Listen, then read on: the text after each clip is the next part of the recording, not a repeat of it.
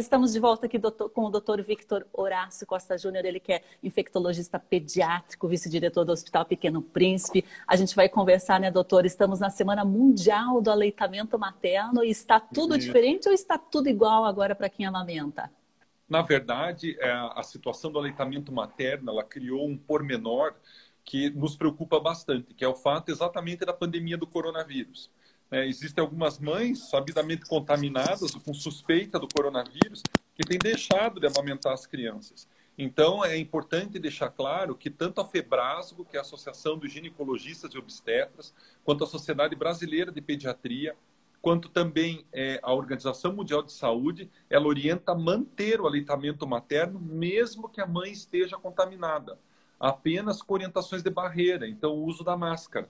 Então, usando máscara, mesmo a mãe que esteja com coronavírus, ela pode e deve amamentar o seu filho. E existe um risco de contágio, por exemplo, a mãe ali que está com resfriado, com sintoma ali de uma gripe que ela não sabe muito bem se é corona ou se não é, ou às vezes já teve o diagnóstico positivo para a Covid, está amamentando. O que fazer numa, numa hora dessa, doutor? Perfeita pergunta, porque o que a gente tem que ficar atento é que recentemente o Ministério da Saúde e o CDC, eles lançaram a seguinte normativa. Se você é portador de coronavírus e próximo do 14º dia do início dos sintomas, você já ficou três dias sem sintoma algum, você já não transmitiria mais a doença.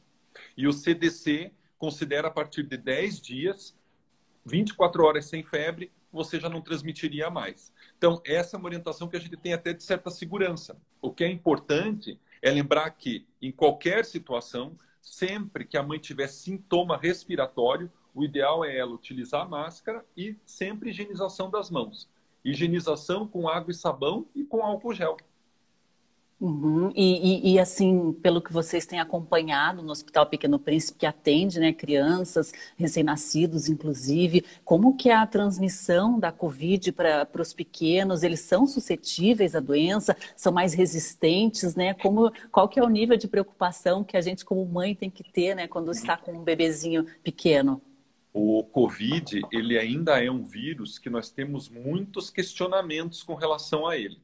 Né? O que, que se passa normalmente? A gente sabe que criança tem uma baixa expressão do AC2, que é um receptor do vírus no pulmão.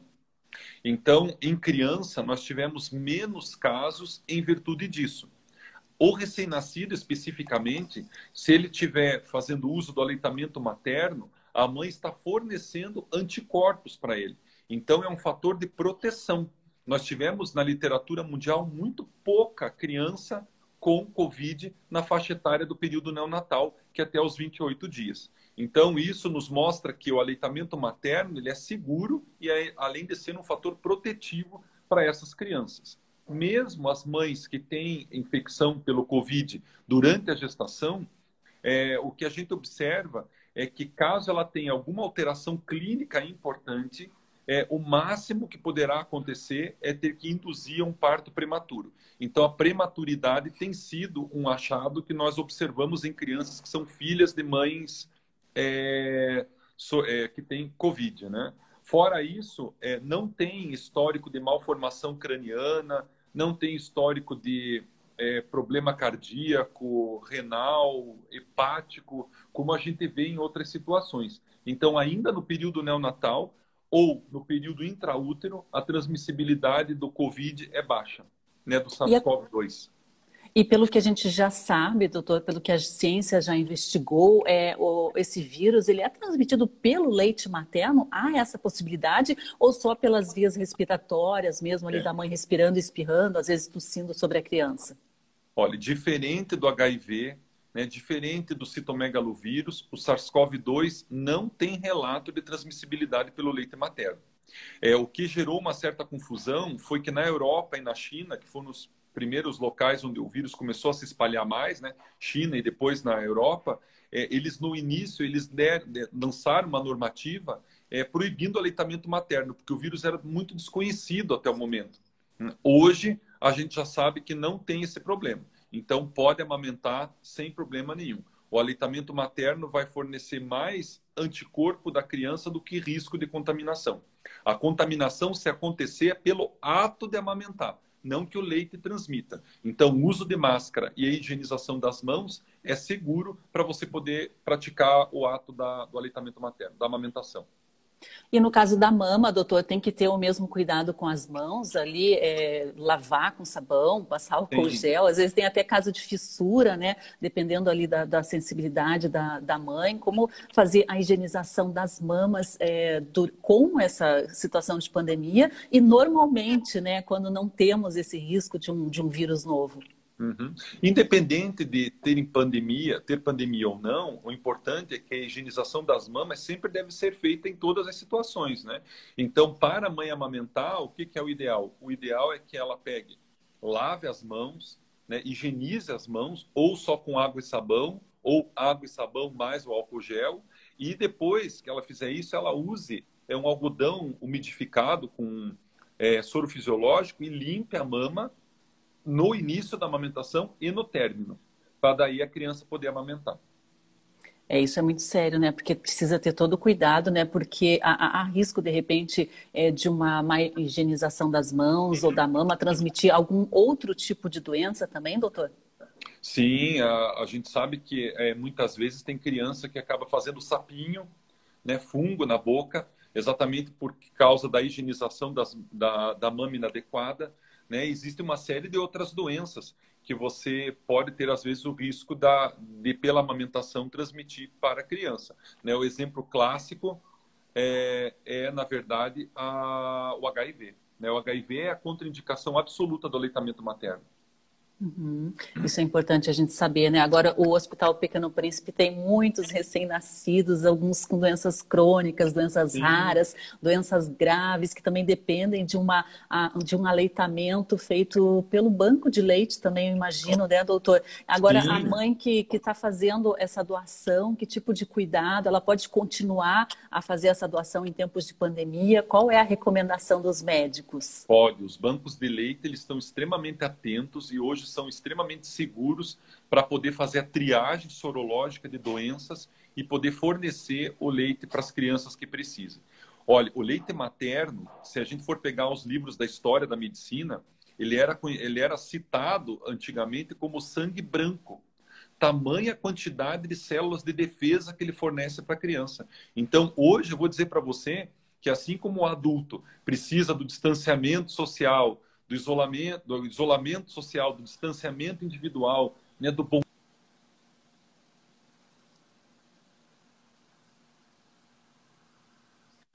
é amamentar. Então, o leite materno, ele é sem dúvida nenhuma um grande, um grande medicamento, se a gente pode chamar, para o recém-nascido ficar protegido. É assim como se fosse uma vacina natural também, porque ele passa é. os anticorpos, a resistência da mãe por meio desse leite, né, doutor? Então é importantíssimo manter essa, essa amamentação até quantos meses, no mínimo? Olha, o aleitamento materno exclusivo ele é indicado pelos, é, pelos consensos de pediatria até o sexto mês. Então, até o sexto mês, ele deve ser considerado alimentação exclusiva para as crianças. A partir do sexto mês, ele vem com uma complementação, porque é necessário que a criança comece a se adaptar a um cardápio próprio para a idade, até pelo aporte de proteínas e de vitaminas que ela necessita pela fase do crescimento que ela está passando. Isso é muito importante, né? Agora, o, o bebezinho também, ele precisa... É de um pouco de luz do sol, né? Aquela vitamina D que a gente chama. Uhum. Qual que é a recomendação nesses tempos de pandemia da mãe, né? Levar assim num, num ambiente aberto, num ambiente público, é, uhum. é, para por essa questão mesmo de isolamento social e de risco de contaminação. Olha, nós temos algumas situações que são extremamente preocupantes para a gente. Primeiro, é, numa atitude muito radical, porque eu também sou infectologista, eu acho que criança não deve, recém-nascido, sair de casa, principalmente até os dois meses de vida, porque ele não fez quase vacina nenhuma. Então, é comum, às vezes, no hospital, nós temos crianças que fazem meningite antes dos dois meses de idade, exatamente porque saíram e tiveram contato com outras pessoas. Então, é óbvio, a criança ela precisa do sol, mas um sol dentro de casa. Né? Recém-nascido em época de pandemia, deve-se evitar o máximo possível é, é, contato com outras pessoas. Até porque existe um dado estatístico extremamente preocupante para nós hoje aqui em Curitiba, que é que são crianças que estão adquirindo o, o SARS-CoV-2, né, o coronavírus, em contágio domiciliar. E como criança acaba se contaminando fácil, porque adulto pega, pega no colo, manipula a mão, ela acaba sendo o foco.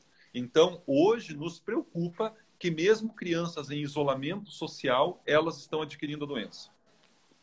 E agora, famílias que têm mais de uma criança, né, doutor? Que tem um irmãozinho que às vezes sai para brincar ali na rua, é, tem às vezes contato com um primo ou com alguma outra pessoa, né, com um tio. Qual que é a recomendação com esse bebezinho que está ainda em fase de amamentação?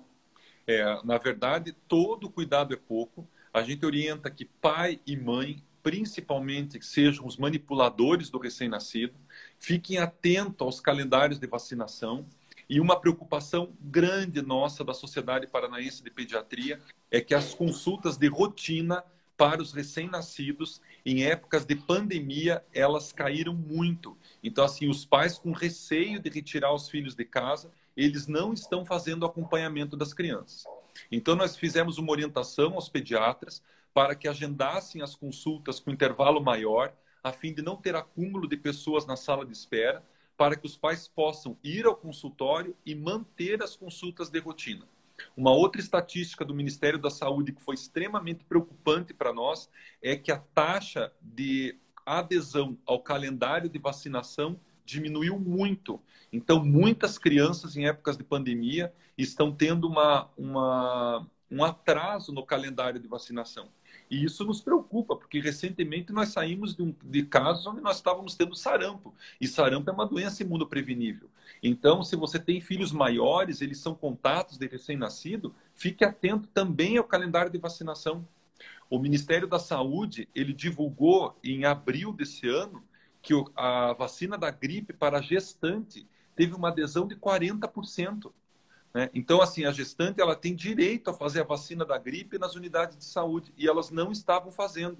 Então, isso nos preocupa muito, porque não é só o SARS-CoV que mata. Né? Nós temos o H1N1, nós temos meningite, nós temos pneumonia. Então, todo esse cuidado tem que ser mantido, mesmo em épocas de pandemia.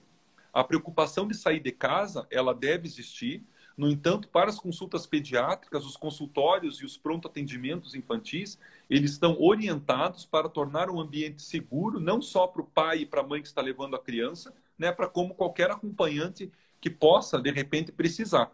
Estatisticamente, lá no hospital, nós tivemos, nessa época de pandemia, a maior taxa de intoxicação medicamentosa nossa na história do hospital. Então, assim, crianças em casa, pais automedicando, né? crianças confundindo é, remédio com suco, e, e isso acaba acontecendo, esses acidentes acabam acontecendo. E o pior, nós temos uma estatística de que doenças graves estão chegando para nós por atraso no diagnóstico. Então, a automedicação em casa tem sido um problema, porque uma febre que não está sendo controlada, um sintoma diferente no seu filho, precisa consultar o pediatra ou precisa levá-lo a um pronto atendimento a fim de que o diagnóstico seja feito de maneira precoce e não tardia. Até porque o sistema de saúde tem separado os atendimentos né, de sintomáticos de Covid uhum. com outros tipos de doença, né? A pessoa não precisa se preocupar, né? A Covid está sendo centralizada nos hospitais de referência, né? Existe toda uma triagem, um encaminhamento correto para não se misturar, né? Tudo tipo de doente Sim. junto. Então, não há um risco, por exemplo, de uma mãe ir ao consultório pediátrico, a um hospital especializado em pediatria, né? Ela não vai ter contato com esses doentes que estão transmitindo a Covid, né? Isso é muito importante. E pelo que vocês têm falado, né, doutor, é muito séria essa situação, né? As crianças acabam sendo diagnosticadas de doenças graves tardiamente, que podem trazer complicações. Por exemplo, uma simples dor de garganta, uma infecção, pode se complicar se ela não for tratada a tempo, né, doutor? Não dá para negligenciar, tentar tratar em casa, né? Não, com certeza. É, a saúde da criança, a saúde do recém-nascido, ela tem um reflexo muito direto com a saúde de todas as pessoas que estão em contato com ela. Então é importante pais, mãe, né, os pais, pai e mãe, estarem com a vacinação em dia, ficarem atentos com a sua saúde, porque a transmissibilidade acontece. E a criança tem uma imunidade mais baixa, então é muito mais suscetível a adquirir infecções mais graves, né? Agora, doutora, aqui a Neuroped Curitiba está comentando, né, que falando em medicamentos, muitos pais estão medicando os filhos com remédios não aprovados para tratamento de Covid. Isso é perigoso. A gente tem ouvido falar aí da ivermectina, que era usada para tratamento de piolho, da hidroxicloroquina, né, para malária. É, existe essa confusão e muita gente correu para a farmácia comprar esses medicamentos, né, e se automedicar. Qual é o risco para uma criança? Na verdade, é, nós hoje vivemos duas pandemias. Né? A pandemia do Covid, do, do coronavírus, e a pandemia das notícias falsas. Então, no desespero por uma doença que não tem um, um, remédio específico e não tem uma vacina ainda aprovada, nós acabamos é, aceitando, né, algumas pessoas acabam aceitando notícias falsas que aparecem é, na internet e que facilmente acabam é, induzindo muitas pessoas ao erro.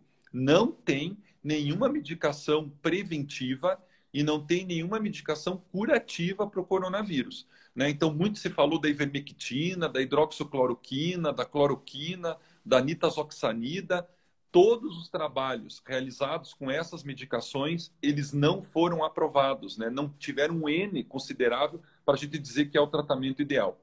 É difícil a gente aceitar, mas o tratamento hoje para o SARS-CoV-2 é isolamento social, distanciamento individual e bom senso das pessoas bom senso, principalmente, né? Até porque esses remédios, se eles já são tóxicos, né, para adultos, imagine para um bebê, né? Você dá é. um medicamento forte desse, o tipo de risco, né? Agora, doutor, só para a gente encerrar aqui a nossa entrevista, gostaria que o senhor desse um, uma recomendação aí para a mãe que está com um bebê pequeno, com um filho pequeno, né? Às vezes uma pessoa sozinha, né, que, que cuida uhum. dessas crianças sozinha e começa a apresentar esses sintomas mais graves, né? Uma gripe forte, tosse, espirro, perda de paladar, esses sintomas que são é, característicos da Covid, o que, que ela deve fazer? Ela deve se isolar dessas crianças, entregá-las para alguém próximo? Qual é a recomendação aí para uma mãe numa situação dramática dessa?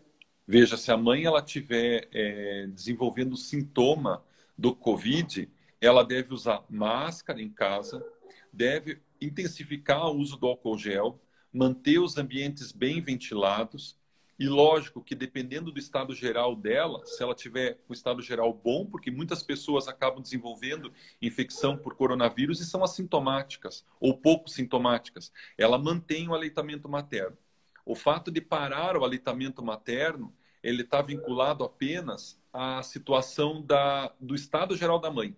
Então, se a mãe tiver com o estado geral ruim, aí ela pode interromper, mas caso ela consiga, e é uma orientação nossa, ela pode fazer esvaziamento do leite materno, né, esvaziamento da mama e fornecer para a criança ainda assim o leite em uma chuquinha, é, no copinho, né, o que a gente orienta para ser feito para o bebê, para ele receber ainda anticorpos da mãe. Frisando que pelo leite não se transmite o coronavírus, né, doutor? Não se transmite.